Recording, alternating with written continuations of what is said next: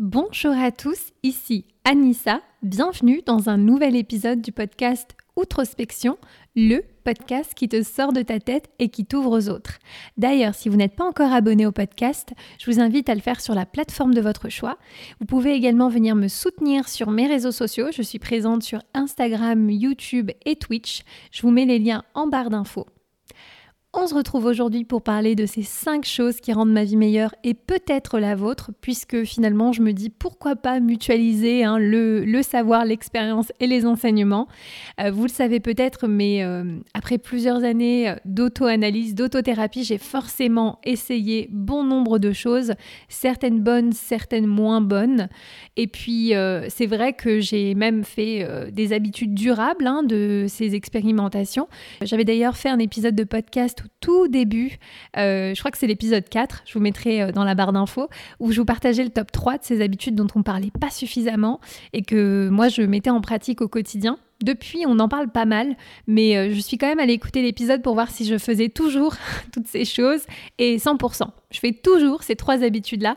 Donc vraiment, je vous invite à aller l'écouter après, après cet épisode. Aujourd'hui, c'est un petit peu différent parce que on parle presque de changement, dans la mesure où, euh, à mon sens, ce sont toujours des habitudes qui sont saines.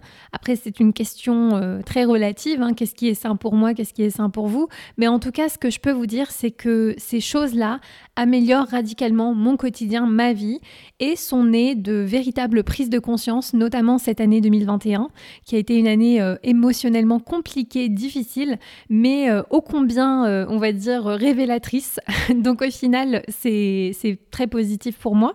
Et je me suis dit que voilà, à mesure que hum, je parvenais à déconstruire certaines de mes croyances, euh, certains de mes schémas, eh bien, je me rapprochais peu à peu de la vraie personne que je suis. Et ces habitudes-là, ces changements, vraiment favorisent euh, ce parcours vers une meilleure estime et un plus grand amour de moi-même. Donc, euh, pourquoi pas en parler et puis pourquoi pas vous donner aussi des idées si c'est quelque chose qui peut vous intéresser.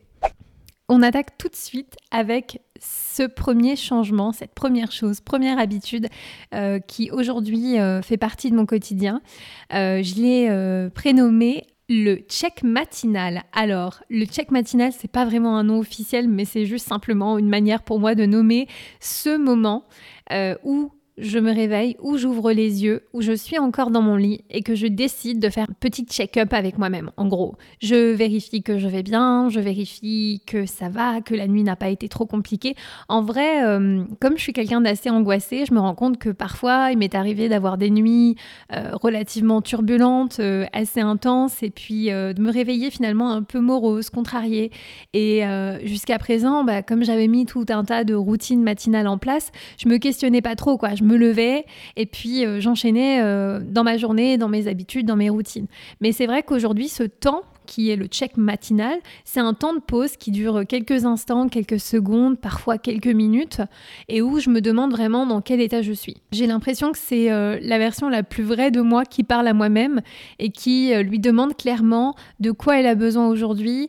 Euh, et parfois, c'est simplement bah, d'être reconnaissante. Je me réveille et j'ai juste, je suis envahie par beaucoup de gratitude. Et c'est tout, ça s'arrête là. Et puis après, je me lève et puis la journée suit son cours.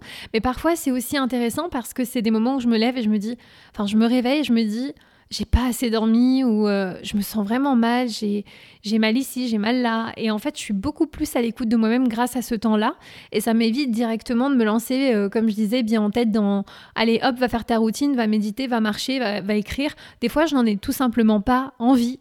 Donc, euh, ce check matinal, c'est justement un garde-fou pour m'assurer que je fais toujours des choses qui sont en adéquation avec mon humeur, avec mon rythme actuel, plutôt que simplement appliquer à la lettre des routines matinales alors qu'on n'est tout simplement pas en état de le faire.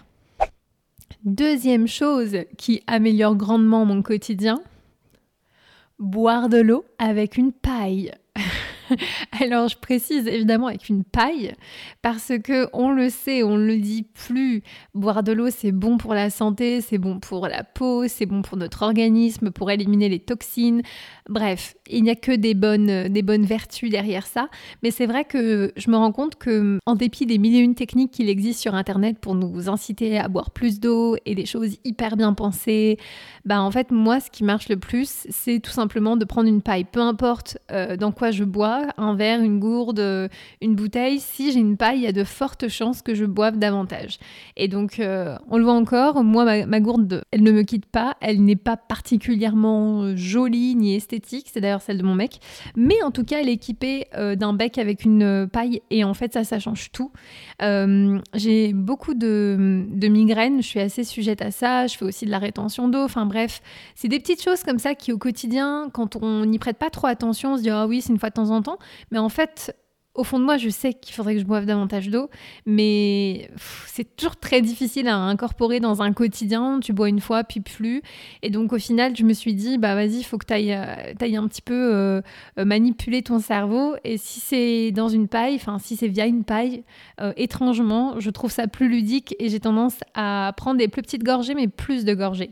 Donc, ça peut sembler euh, très léger comme ça, mais ça fait vraiment partie des choses qui ont amélioré mon quotidien et ma consommation tout simplement euh, d'eau. Donc, euh, donc voilà, que demande le peuple? Troisième changement. là, on rentre dans quelque chose de, qui vient vraiment s'opposer à ce que je connaissais jusqu'à présent. C'est la pratique du sport doux. le sport doux, mais qu'est-ce Alors en fait pour euh, vous donner un petit peu plus de contexte, moi, euh, j'ai toujours eu une relation un peu compliquée avec mon corps, comme euh, certainement beaucoup de femmes et d'hommes sur cette planète. Et c'est vrai que Heureusement, je n'ai jamais eu euh, de troubles du comportement alimentaire. J'ai tenté, j'ai innové, j'ai fait des choses, des expérimentations avec mon alimentation, mais je n'en suis jamais arrivée au stade où vraiment ça devenait un, véritable trouble.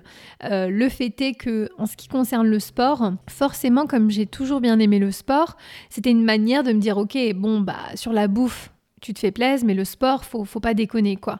Et donc, j'ai toujours cherché euh, à pratiquer des sports qui étaient intenses et qui m'amenaient à brûler un max de calories, à euh, éliminer. Et euh, vous entendez déjà un peu le, champ lexical, les verbes et tout que j'utilise. C'est toujours hyper drastique. Tout semble vachement dur. Il faut, il faut taper dedans comme s'il fallait retirer une partie de nous qui n'était pas assez. Et c'est vrai que hum, moi, j'ai toujours fait beaucoup de trucs, quoi. du body pump, du hit.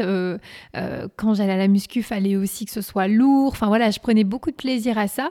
Mais c'est vrai que dans ce truc de frapper fort, frapper fort, eh bien, euh, j'ai commencé à en sentir les limites cette année parce que mon corps ne réclamait plus du tout ce genre d'activité.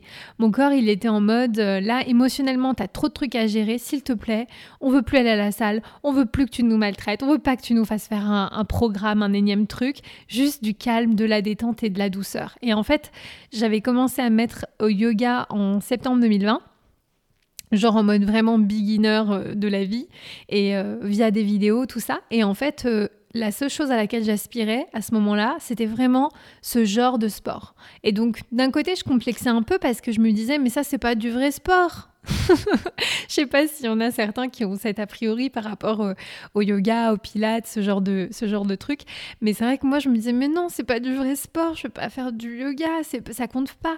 Et en fait, euh, c'est bien parce que ça m'a amené aussi à reconsidérer ma perspective sur ces choses-là et à me rendre compte que, bah, en fait, le yoga, c'est un sport. C'est un sport doux, mais c'est un sport quand même dans la mesure où, euh, et ça, ça fait vraiment partie des bénéfices, hein, mais j'ai développé euh, des muscles, je me suis affinée à certains endroits où j'aurais jamais parce que jusqu'à présent, pour moi, ça c'était vraiment euh, le genre de résultat qu'on obtenait de sport qui était un peu plus hard, un peu plus tonique. Et même chose concernant le fait d'aller courir ou de, me mettre trop en action. Euh, bah en fait, moi j'avais juste besoin d'aller faire des marches. Je me suis dit, ok, courir c'est bien, mais là t'en as pas envie. Donc va marcher, fais des marches, découvre ton, ton voisinage, va faire des tours, va en forêt. Et en fait, euh, je suis passée un peu de la meuf qui, qui fait aller à la salle à 6 heures, qui tapait des fois ses meilleurs beurres burpees en rentrant du tas vers 18h30 en mode j'ai envie de vomir, à la meuf qui avait besoin de douceur, qui faisait son yoga, etc. Et en fait, ça a été une révélation pour moi et ça m'a permis bah, non seulement de me maintenir en forme, mais aussi d'être dans, dans une autre approche en fait véritable de, du mouvement, de pourquoi est-ce qu'on fait du sport, de à quoi ça sert. Et là, évidemment, je vous parle pas du fait que je sois moi dans une quête, euh, voilà, que j'ai besoin de maigrir ou quoi. Enfin, tout le monde a un parcours qui est différent, des objectifs différents. Et le fait est que euh, je suis toujours sur un chemin de l'acceptation de mon corps et, ça ne veut pas dire que je dois l'accepter à 100%, enfin en tout cas que je ne veux, pas le changer euh, comme il est actuellement, mais euh, je pense qu'il faut véritablement accepter son corps dans toutes les étapes du changement et de la transition.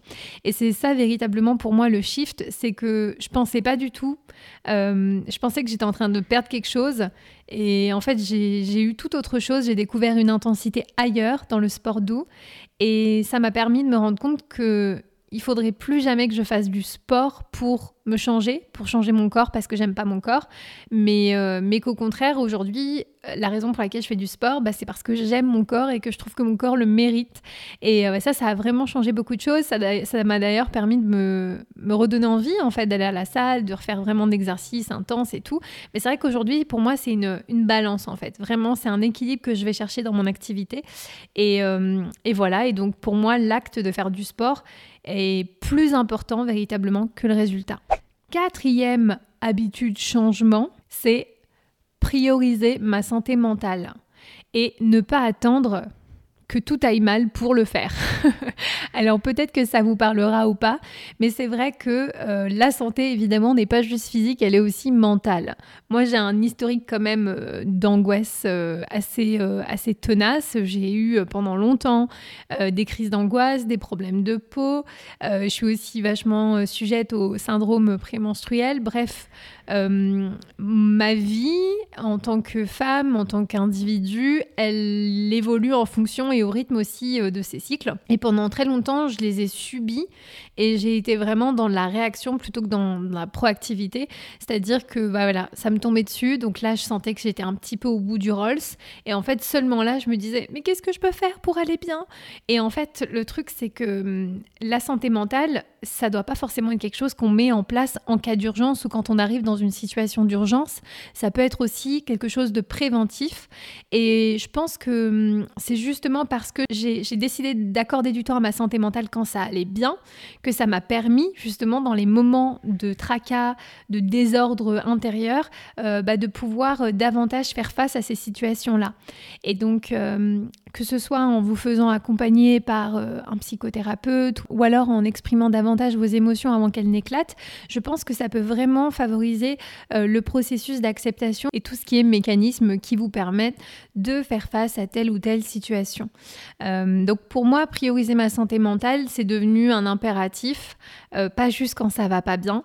Et euh, je vois véritablement euh, les avantages parce que aujourd'hui, oui, ça m'arrive encore d'être angoissée, oui, ça m'arrive encore de subir un peu mon SPM, mais pour autant, ça dure moins longtemps et j'arrive plus facilement à identifier les signes avant-coureurs pour ne pas me laisser avaler par cette vague en fait parfois de, de mélancolie, de spleen, enfin voilà, tout, tout, un tas de sentiments qui peuvent arriver. Donc celui-là, j'insiste lourdement, mais n'attendez pas d'être au plus bas pour vous soucier de votre santé mentale et priorisez-la au quotidien, euh, même quand ça va bien. Enfin, cinquième et dernière habitude, changement, je sais pas trop, c'est tout simplement apprendre à faire des pauses et à se reposer. Alors ça, c'est nouveau dans le monde d'Anissa. Ça peut paraître complètement euh, dingue, mais par nature, je suis pas quelqu'un de très patient. Je me suis euh, toujours habituée à aller chercher les choses que j'avais envie d'avoir, euh, à bosser pour, et donc par conséquent, j'étais toujours dans cette vision que, bah voilà, si tu veux quelque chose, travaille dur pour l'avoir, bosse, sors-toi les doigts. Et, euh, donc forcément, ça m'a conditionné à ne pas accepter euh, la lenteur, à ne pas accepter les temps de pause, à ne pas accepter en fait vraiment cet équilibre. Je me disais toujours, euh, voilà, allez, on termine, on termine, après c'est bon, on sera tranquille. Ou alors, ouais, ok, il faut dormir, mais moi demain matin, j'ai plein de trucs à faire, donc il faut que je rattrape mon retard. Et quitte à pas écouter véritablement mon corps et ce dont j'avais besoin. Hein. Et comme je vous dis, cette habitude, ce changement, c'est certainement le plus difficile pour moi à mettre en place et à tenir parce que ça demande presque un, c'est un nouveau paradigme hein, parce que c'est pas naturel chez moi et les fondations sont sont pas euh, solides. Donc je suis obligée de vraiment euh, venir euh, rechallenger tout ça et essayer de ouais, d'établir une, nouvelle base pour que ça tienne. J'ai toujours une attitude assez tyran vis-à-vis de moi-même. Et, euh, et, en fait, euh, dans cette mouvance d'être à l'écoute de mon corps, à l'écoute de mon rythme, euh, et véritablement de faire coïncider aussi mes, mes besoins émotionnels avec mes besoins physiques, et de reconnecter le tout, je me suis aperçue que finalement, j'accordais très peu de temps pour faire des pauses, voire je n'avais pas de pause tout simplement. Et c'était quelque chose que j'avais, j'arrivais pas à faire naturellement parce que j'étais totalement dans la culpabilisation euh, quand j'avais envie d'une pause, j'avais le sentiment que c'était pas assez. Du coup, j'avais du mal à lâcher du lait. Et si je le faisais, bah, soit je le faisais trop, soit je le faisais pas. Et donc, j'étais constamment dans, dans ce rapport un peu conflictuel avec moi-même. Et même chose par rapport au sommeil. Euh, tout à l'heure, je vous parlais du fait que c'était bien d'avoir des routines, etc. Mais le problème, c'est que quand on a des routines euh, matinales et que derrière, on n'est pas à l'écoute de son corps et de son rythme, eh bien, parfois, on peut complètement balayer, on va dire, du revers de la main nos véritables besoins sous prétexte qu'il faut respecter la charte de notre petit guide qui dit que tous les gens qui réussissent doivent avoir des routines matinales, doivent faire ci ou doivent faire ça. Et derrière, bah, je mets de côté complètement le fait que je me suis réveillée en plein milieu d'un truc qui était dans mon cycle de sommeil, j'ai cassé quelque chose et donc je me réveille pas de la meilleure manière, j'ai souvent mal à la tête, je le réalise pas, du coup je pars là-dedans et après je suis pas bien et je culpabilise encore une fois. Et donc je pense que ça c'est vraiment, pour moi ça a été vraiment un, un game changer de me dire ok en fait les pauses ça fait partie du taf. En apprenant à valoriser le sommeil et le repos et à considérer que c'est tout aussi important que le délivrable, tout aussi important que le travail, eh bien, ça m'a remis, on va dire, euh, dans, une, euh, dans, dans quelque chose de beaucoup plus sain avec moi-même et euh, de me dire, voilà, faut arrêter de vivre dans l'urgence constante, qu'il y a quelque chose à combler, qu'il y a une légitimité à maintenir. Je pense que j'ai longtemps été là-dedans. Je l'ai expliqué d'ailleurs dans l'épisode 46, pourquoi je ne m'aime pas. Mais c'est vrai que hum, j'ai longtemps vraiment essayer de combler un vide en me disant il faut faire plus, plus, plus. Et euh, je suis passée complètement à côté en fait de, l'intérêt de faire des pauses et de se reposer. Et je pense que la véritable différence aujourd'hui, c'est que je vise désormais davantage l'équilibre et je suis davantage aussi dans la régularité que l'intensité. Parce que je pense qu'on a tous la capacité de, vivre des, vies euh, très intenses, à, des rythmes très élevés, etc., très soutenus, mais euh, véritablement de pouvoir tenir ça sur la durée, sur le long terme, euh, bah, très peu le peuvent. Et puis on voit d'ailleurs ce que ça ce que ça coûte à beaucoup. Hein, on parle beaucoup de burn-out, etc. C'est pas c'est pas un hasard. Et je pense qu'aujourd'hui, euh, si on me le dit pas, c'est à moi de me dire stop. Il est temps que tu te poses, que tu te reposes. Et puis euh, ton travail n'en sera que meilleur parce que euh, du coup, tu pourras vraiment durer et, et, faire durer les choses. Et puis aussi peut-être insuffler une autre façon de travailler aux gens qui, peut-être comme moi, se rendent pas toujours compte de pourquoi ils ont autant besoin de délivrer, de faire, d'être dans l'action. J'espère en tout cas que vous aurez apprécié ce partage un peu à la cool, très simple, euh, de ces cinq choses qui rendent mon quotidien meilleur, ma vie meilleure. Je me dis que voilà, c'est des choses tellement bêtes, tellement légères, mais euh, c'est, euh, il me semble, Paolo Coelho qui disait que les grands changements viennent de petites choses. Donc en soi, ça semble pas grand-chose comme ça, mais l'impact que ça peut avoir dans ma vie, euh, dans mon rapport à moi, il est considérable.